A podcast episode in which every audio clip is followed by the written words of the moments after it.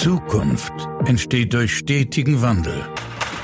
Dr. Jürgen Weimann ist sich sicher, dass hierbei jeder Einzelne von Bedeutung ist. Herzlich willkommen zu einer neuen Folge von Everyone Counts, dem Podcast über Transformation mit Begeisterung. Einen wunderschönen guten Morgen. Es ist wieder Montag und ich freue mich sehr, dass du mit mir diese Woche beginnst. Heute habe ich ein spannendes Thema für dich mitgebracht, was bezogen auf Transformation und Veränderung des Geschäftsmodells, Veränderung des Instituts immer wieder von absoluter Wichtigkeit ist, nämlich organisatorische Widersprüche. Was meine ich damit? Kurzum, die Abläufe, Strukturen und Prozesse, die ihr im Institut habt, sorgen für das, was hinten rauskommt. Sprich, wenn ihr unzufrieden seid mit dem Output, gilt es zu überlegen, woran liegt es denn strukturell? Wie sorgen wir strukturell organisatorisch für diesen nicht gewünschten Output? Und da haben wir den Widerspruch und genau darum geht diese Folge. Schön, dass du mit dabei bist.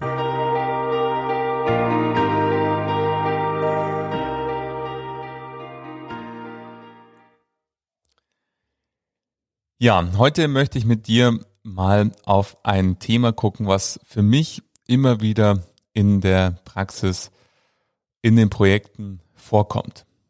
Vor allen Dingen ganz am Anfang der Projekte, nämlich der Anfragen.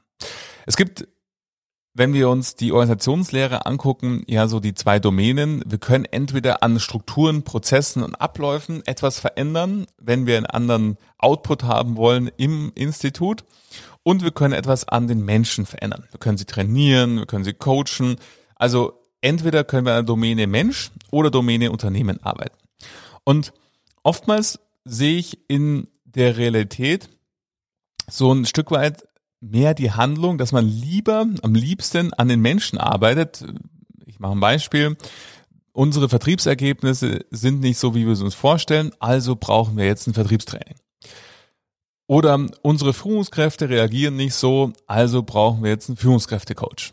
Also es gibt einen sehr, sehr starken Hang, und das ist nicht nur im Banking so, dass wir erstmal überlegen, ich sehe ein Problem, was wahrscheinlich irgendwie an der menschlichen Domäne zu verorten ist, also arbeiten wir an dieser menschlichen Domäne.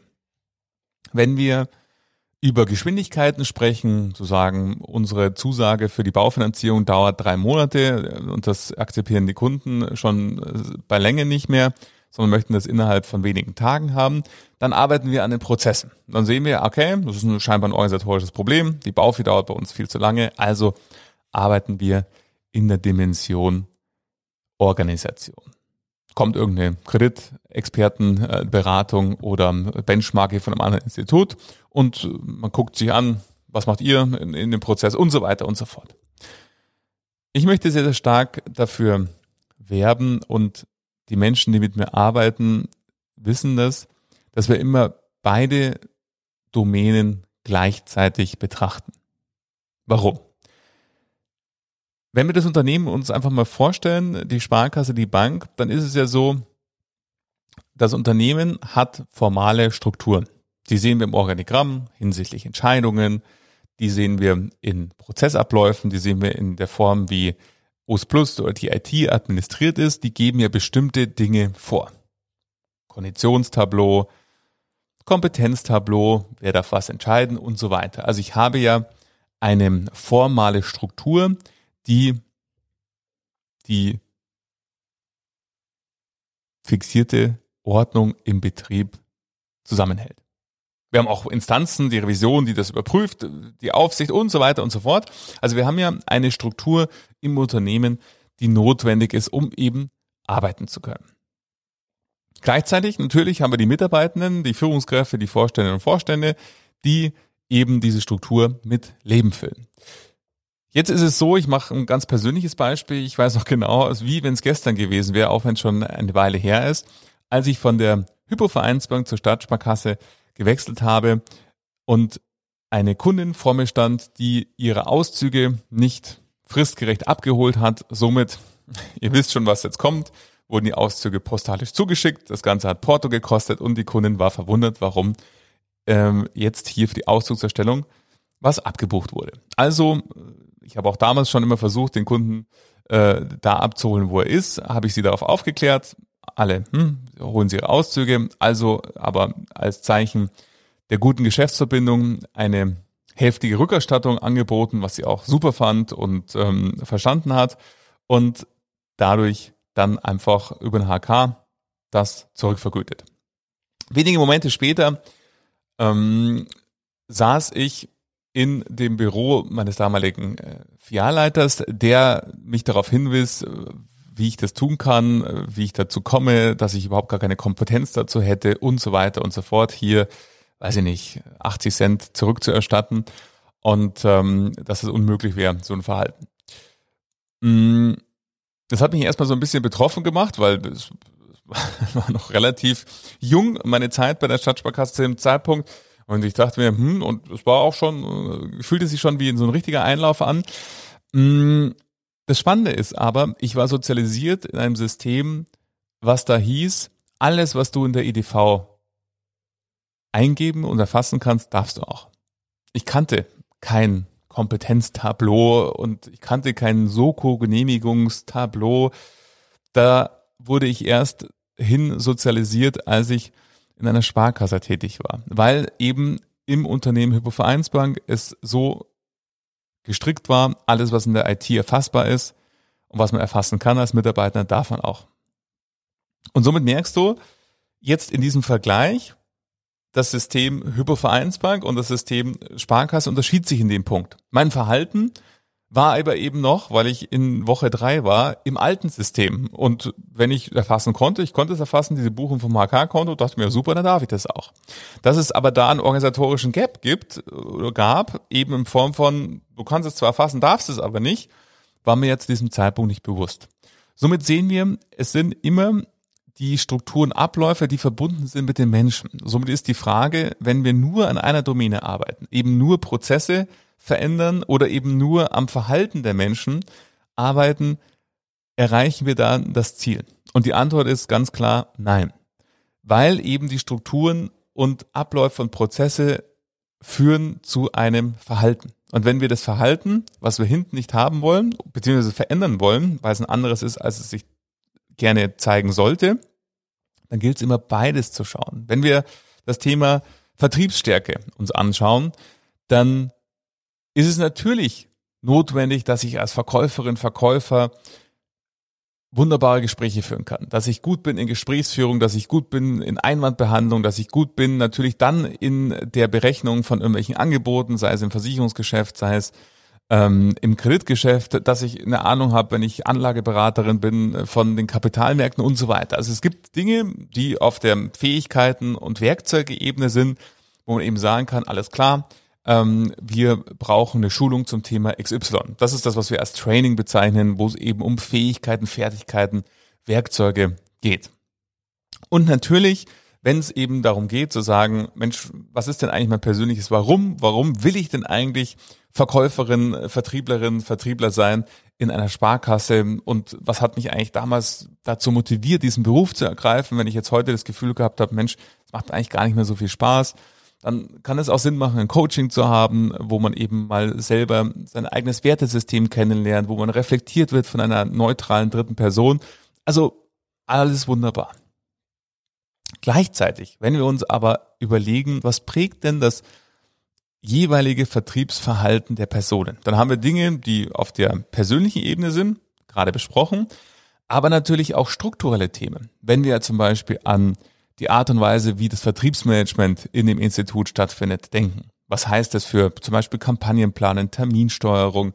Was heißt es aber auch für Unterstützung durch zum Beispiel ein Kundenservice Center, was eben Outbound-Telefonie macht? Was heißt das für zum Beispiel die Zielkarten? Wie kommen da Ziele überhaupt drauf? Wie entstehen die Zielhöhen? Wie entsteht denn die Kampagnenplanung? Wie entsteht das Ereignissystem? Also wir haben ja auch viele Dinge, die die Personen, bleiben im Vertrieb, umgeben an Strukturen, Abläufen und Prozessen. Also wenn wir das feststellen, wir haben nicht die Vertriebsergebnisse, die wir haben wollen, dann gilt da auch gleichzeitig zu gucken, wo haben wir vielleicht auch Widersprüche im organisatorischen Bereich. Eben nicht nur darauf zu reagieren und zu sagen, ja, wir brauchen jetzt das 500. Vertriebstraining äh, für unsere Mannschaft. Wir nehmen jetzt ganz bewusst dann äh, die 70. Trainingsanbieter, äh, weil das muss einfach was anderes sein, um dann vielleicht wieder festzustellen, ja, es ist, gibt paar tolle Aspekte, aber irgendwie so langfristig ist der Erfolg dann doch nicht so da, wie wir uns vorstellen. Dann liegt es meistens daran, dass es eben auch darum gilt, das gesamte Vertriebssystem mal zu analysieren, welche Gegebenheiten sorgen denn für dieses Verhalten. Ich mache ein Beispiel, was mir immer wieder begegnet, wenn ich eben äh, vertriebliche Höchstleistung mir anschaue, dann braucht es dafür auch Voraussetzungen, die bezogen auf das Zielsystem oder das Leistungsanreizsystem, so es das heutzutage noch gibt, ähm, variable Vergütung, bin da sehr zweifelhaft, ob das überhaupt Sinn macht, das so zu tun. Ähm, mache ich vielleicht mal eine separate Podcast-Folge dazu. Insgesamt würde ich immer sagen, variable Vergütung nein, weil sie eben nicht zu wirklicher Motivation der Menschen führt. Gleichzeitig kommt es immer darauf an, wie ist das Unternehmen sozialisiert und wie ist die entstandene Kultur daraus. Also das heißt nicht radikal abschaffen. Es kann auch ein Übergangsszenario brauchen. Deshalb sage ich das so ein bisschen verklausuliert. Sollte ich vielleicht mal eine separate Folge dazu machen. Aber nehmen wir das Thema Zielkarte, Anreizsystem. Macht es denn einen Unterschied, ob ich 80% Zielerreichung habe oder 120%? Ist 80% vielleicht das akzeptierte Normal? Sagen, ah ja, wenn du 80% hast, dann, dann passt schon. Und dann wundert man sich vielleicht, Mensch, warum kriegen wir nicht 100 im Betrieb hin? Oder warum haben wir so ab November, wenn die Leute ihre Ziele voll haben, eher so einen Terminrückgang, weil die Leute sagen, oh, möchte ich meine Potenziale nicht noch dieses Jahr hier auf die Zielkarte bringen, weil es bringt mir ja gar nichts mehr. Da warte ich mal schön ab, bis das nächste Jahr beginnt und ich dann wieder loslegen kann und äh, dann eben auch wirklich einen Nutzen habe. Also was macht denn die Struktur, die Abläufe, Prozesse mit dem Verhalten? Mach ein anderes Beispiel aus dem Kunden Service Center. Wenn wir sagen Service Level und Service Level Agreement hinsichtlich Gesprächsdauern. Und dann haben wir das auch gemonitort. Der Agent sitzt im KSC, sieht sofort, wie viele Kunden warten noch in der Warteschlange. Wie ist unser Service-Level aktuell eingehalten? Meistens mit einer Ampellogik. Und jetzt ist da die Kundin am Telefon, die sich im Online-Banking schon das zweite Mal gesperrt hat, die einfach Hilfe braucht, die verzweifelt ist. Und jetzt ist das klassische Dilemma, der Widerspruch für den Menschen. Höre ich jetzt dieser Person zu, helfe ihr, dieses Problem zu lösen oder halte ich mein Service-Level ein? Wenn ich die jetzt unzufrieden zurücklasse und sage, Sie, jetzt habe ich es Ihnen zweimal erklärt, äh, lesen Sie bitte nochmal hier, ich schicke Ihnen den Link auf der Webseite, wie Sie Push dann ähm, hier einrichten können. Und ich schaffe es auch noch, sie kurz vor meinem Service-Level rauszubekommen, dass sie auflegt. Dann bleibe ich auf grün, habe mein Service-Level erreicht. Das Service-Level ist vielleicht Teil meiner Zielkarte, habe ein tolles Gespräch mit meiner Führungskraft im nächsten Wochenmeeting oder am nächsten Morgen im Stand-up, wie toll der Tag war, dass wir die Service-Levels erreicht haben aber vielleicht haben wir Dutzende Kunden unzufrieden zurückgelassen. Und die Wirkung daraus, der betriebswirtschaftliche Schaden ist viel, viel größer als der Nutzen, den die grüne Ampel im Service-Level hat. Ich möchte nur diese Beispiele aufzeigen, um, um dir klarzumachen, dass wir es immer mit einer Verbindung aus der menschlichen Dimension und der organisatorischen Dimension haben. Wenn wir es kurz zusammenfassen wollen an der Stelle, können wir sagen, das Verhalten die die Mitarbeitenden im Betrieb zeigen, wird gefördert durch die Strukturen, Abläufe und Prozesse. Sprich, Arbeiten an nur einer dieser Dimensionen macht nur in den wenigsten aller Fällen Sinn. Wenn wir auf der Fähigkeitenebene sind und eben Wissen fehlt oder Fähigkeiten fehlen, dann macht nur Training Sinn, um dann die Menschen auf ein entsprechendes Kompetenzlevel zu bringen. Wenn wir aber von kompletten Veränderungen von Verhalten sprechen, müssen wir auch immer von den Strukturen, Abläufen und Prozessen sprechen. Und ich sehe das immer gerne als Widerspruch, nämlich die Suche, wo lösen denn organisatorische Rahmenbedingungen erstmal im Kopf der Menschen, der Mitarbeitenden Widersprüche aus, die dann zu einem Verhalten führen, das wir nicht haben wollen. Das können Fehlerquoten sein, das können Verkäufe sein an Kundinnen und Kunden, die vielleicht dieses Produkt nicht, also für die dieses Produkt nicht geeignet ist. Das kann eben sein niedrige Vertriebsleistung, das kann sein zu hohe Soko-Quoten, was auch immer. Das Problem ist, das Problem zeigt sich meist auf natürlich der betriebswirtschaftlichen und menschlichen Ebene gleichzeitig. Wir dürfen dann aber eben nicht den Fehler machen, es an beiden Dimensionen, also an nur einer der Dimensionen zu lösen versuchen. Widerspruch heißt für mich immer, stell dir vor, was hört deine Mitarbeiterin, dein Mitarbeiter tagtäglich oder liest es von seiner Führungskraft, von dir, von anderen und was kann die Mitarbeiterinnen und Mitarbeiter auch in internen Kommunikationsmedien wahrnehmen, Videobotschaften, internen Podcasts, im Internet, wo auch immer, Blogs, Briefe des Vorstandes, was auch immer du nutzt. Ich hoffe, ganz, ganz viele Möglichkeiten ähm, der internen Kommunikation im Unternehmen. Und was ist der Unterschied zwischen dem, was ich als Mitarbeitende erlebe? Ich mache ein Beispiel. Ein Beispiel, was ich halt immer wieder erlebe, nämlich das Thema Digitalisierung und Technologie. Natürlich wissen alle Vorstände und Vorstände, wie wichtig und bedeutend es ist, sich als Sparkasse oder Bank dem Thema Technologie und Digitalisierung zu widmen. Also wird auf Personalversammlungen, Veranstaltungen, wo auch immer in der Strategie explizit sehr häufig von der Technologie und Digitalisierung gesprochen und wie wichtig das ist, eben auch Kundinnen und Kunden virtuell zu beraten und so weiter und so fort. Nach der Veranstaltung sitzt der Mitarbeitende wieder an seinem Arbeitsplatz, der weder über den WebEx-Zugang noch die Möglichkeit an ein WebEx-Meeting selbst ein kleines Meeting, also ich spreche nicht von großen WebEx-Meetings, wo es auch Bandbreitenprobleme gibt, wenn gleichzeitig irgendwie 500 Menschen die Webcam anhätten, sondern kleine Meetings, fünf Menschen nicht mit Video teilnehmen kann, weil er nicht immer eine Webcam an seinem Rechner hat. Oder der Mensch, der an seinem Arbeitsplatzrechner nicht die Videobotschaft des Vorstandsteams anhören kann, weil der Rechner nicht über eine Tonausgabe verfügt.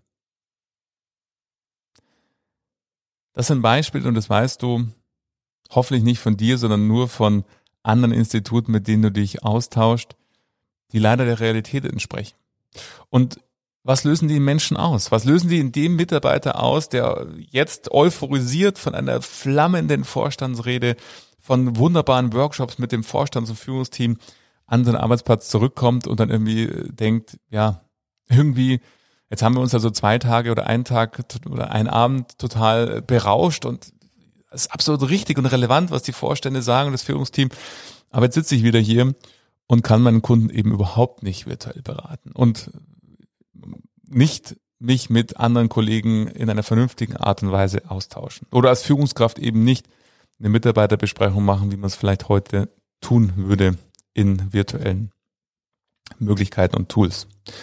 Und das ist ein Widerspruch. Widerspruch heißt für mich organisatorischer Widerspruch zwischen dem, was sagen und was, äh, also was kann ich somit als Mitarbeiter hören und lesen und was erlebe ich. Weiterer Widerspruch kann natürlich, um das an Beispielen griffig zu machen, Führungsleitlinien sein. Professor Günter Dück, der wunderbare Bücher schreibt, große Empfehlungen und auch tolle Keynotes hält, den ich sehr, sehr schätze, sagt das immer so schön, indem er sagt, wenn ich im Unternehmen bin, gucke ich zuallererst mal, was steht auf den Tassen, weil meistens das, was sie am wenigsten können, steht auf den Tassen. Und äh, das muss ich oftmals denken, wenn ich an so Führungsleitlinien denke. So wertvoll und wundervoll und gut dieses Instrument ist, festzulegen, wie wollen wir als Führungsteam denn miteinander arbeiten? Wofür wollen wir stehen? So wichtig und relevant ist eben auch hier, wenn ich eben von offener, transparenter Kommunikation zum Beispiel in den Führungsleitlinien spreche und das kommuniziere in den Betrieb, dann ist ja die Frage, erlebe ich das auch als Mitarbeitender? Erlebe ich auch diese offene und transparente Kommunikation? Oder ist es mir sogar vollkommen intransparent? Wie geht's uns eigentlich gerade? Habe ich überhaupt Ahnung darüber, wie geht's dem Unternehmen? Was bewegt gerade die Sparkasse, das Institut? Also erlebe ich diese offene und transparente Kommunikation oder ist sie nur irgendwo aufgeschrieben? Und gleichzeitig meistens in Leitbildern ein weiteres und letztes Beispiel Unternehmertum. Behandle deine Sparkasse so, als wenn es dein eigenes Unternehmen wäre. Oder äh, sei die Unternehmerin in, in deinem äh, Bereich oder deiner Abteilung. Häufig werden auch solche Dinge in Leitbildern festgelegt und äh, festgenommen, ja per se, und das möchte ich ganz betonen, es ist nicht der Abgesang auf die Leitbilder oder auf Führungsleitlinien. Ganz im Gegenteil, die schaffen Orientierung und sind ein ganz, ganz wichtiger Baustein. Die Frage ist nur, erlebe ich das auch im Betrieb? Wenn ich eben Unternehmerin und Unternehmer sein soll, kann ich das dann eben? Bleiben wir bei meinem Beispiel von vorhin mit der Rückvergütung des, ähm, des Portos. Das war eine unternehmerische Handeln, weil für mich der Wert der Kundenbeziehung größer wiegte und mehr wert war, als jetzt irgendwie mit dem Kunden mich um 80 Cent zu streiten.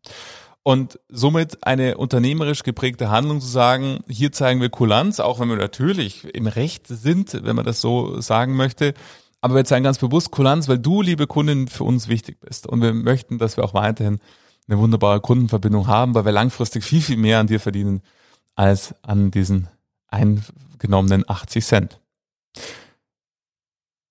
Und sie wissen auch, wie es ausgegangen ist. Äh, du weißt auch, wie, wie ich dann im, im Büro saß bei meinem Filialleiter, wo man eben sieht, auch ein Widerspruch. Ja, soll ich jetzt Unternehmer sein oder soll ich es nicht sein? Und das erleben wir erst vor wenigen Wochen äh, in einem Fall gesehen, wo auf der einen Seite man Unternehmer sein soll, auf der anderen Seite aber eine Rechnung von 50 Euro vom Italiener als Firmenkundenberater nicht übernehmen kann, beziehungsweise nur mit enormen Aufwand, weil dann muss ich meinen Leiter Firmenkundenbereich involvieren, der gibt es informatorisch an den Vertriebsvorstand weiter und dann bekomme ich irgendwann mal endlich diese 50 Euro wieder. Also auch hier die Frage, wenn wir Unternehmertum fördern wollen, welche, was ich gut finde und was auch absolut notwendig ist in der aktuellen Situation, welche Strukturen und Rahmenbedingungen brauchen wir dann dafür, die das auch ausdrücken? Passt da unsere Soko-Regelung noch dazu? Passt da noch die Kompetenzregelung dazu? Oder müssen wir da was anpassen, dass eben auch wirklich Unternehmertum hinten rauskommt? Ich hoffe, diese drei Beispiele haben dir deutlich gemacht, was, was mir im Herzen liegt, dass wir, wenn wir über organisatorische Probleme sprechen oder Ergebnisse, die ja immer nur in der GNV sein können, dass sich dort was verändern soll, dass wir eben nicht nur an einer der beiden Domänen, entweder an der Organisation oder am Menschen, Dinge hinterfragen und verändern, sondern immer gleichzeitig, vor allen Dingen mit Fokus auf die Organisation, indem wir sagen, welche organisatorischen Rahmenbedingungen, Abläufe, Prozesse, Strukturen sorgen für dieses Verhalten, das wir verändern wollen. Um dann eben umgekehrt zu überlegen, welche Strukturen brauchen wir, wenn wir eben sagen, hinten soll Unternehmertum rauskommen.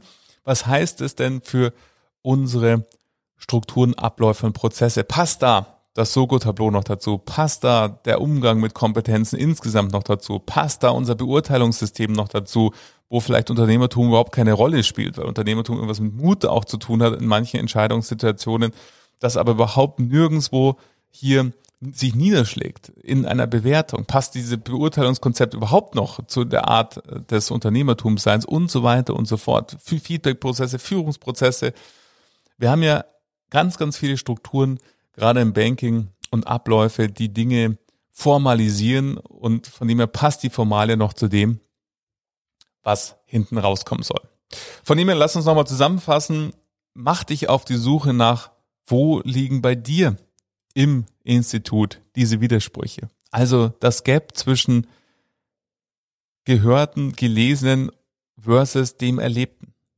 Weil das ganz Fatale an diesen Widersprüchen ist, dass diese Widersprüche erstmal für Frustration, also erstmal für Unzufriedenheit sorgen, wenn sie fortwährend dauern für Frustration, weil die Menschen einfach merken, ja, irgendwie, ich, ich soll hier mehr Vertriebsergebnis machen, aber es geht einfach nicht in diesen Strukturen, ich tue schon alles, was ich kann und habe alle Trainings genossen, die ich genießen kann, ähm, aber es funktioniert einfach nicht.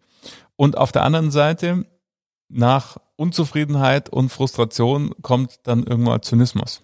Zu sagen, ach komm, lassen reden, der Vorstand, der kann auch so lange von Digitalisierung sprechen. Schau doch an, hier, wir sitzen hier mit unseren 12 Zoll Bildschirmen, äh, die total dick noch sind, weil sie uralt sind und alten Schreibtischen und können eben keine Werbecks machen. Also von dem her, ich lasse es über mich ergehen, aber äh, hintenrum oder dann hinter vorgehaltener Hand werden dann irgendwie äh, zynische Geschichten erzählt und das sorgt immer für niedrige Produktivität, als es gerade in der jetzigen Marktsituation notwendig wäre und natürlich auch irgendwann mal zu Verlust von Menschen, die eben sagen, äh, habe ich keine Lust mehr, hier zu arbeiten, sondern suche mir eine neue Wirkungsstätte. Also, vielleicht hatte ich diese Folge inspiriert, zu schauen, wo sind unsere Widersprüche, wo haben wir einen Unterschied zwischen dem Gesagten und Gelesenen zum Erlebten und nimm bitte mit, dass wenn wir über Veränderungen sprechen, wir immer über Veränderungen in der Organisation als auch in den Menschen sprechen, weil das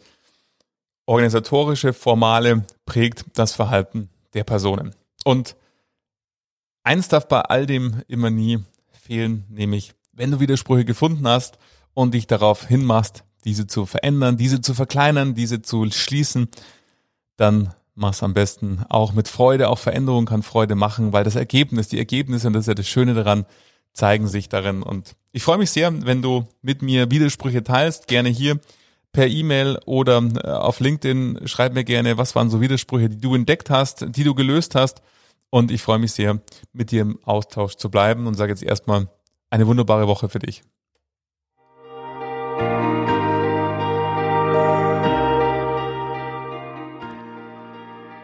Ja, vielen Dank, dass du diese Folge gehört hast und dass du mit mir gemeinsam in die Woche gestartet bist. Und ähm, das Thema Widersprüche liegt mir sehr, sehr am Herzen, weil ich halte es für eines der zentralsten Punkte, wenn wir über Veränderungen sprechen. Das erlebe ich immer wieder in meinen Projekten und Zusammenarbeiten mit Vorständen und Vorständen.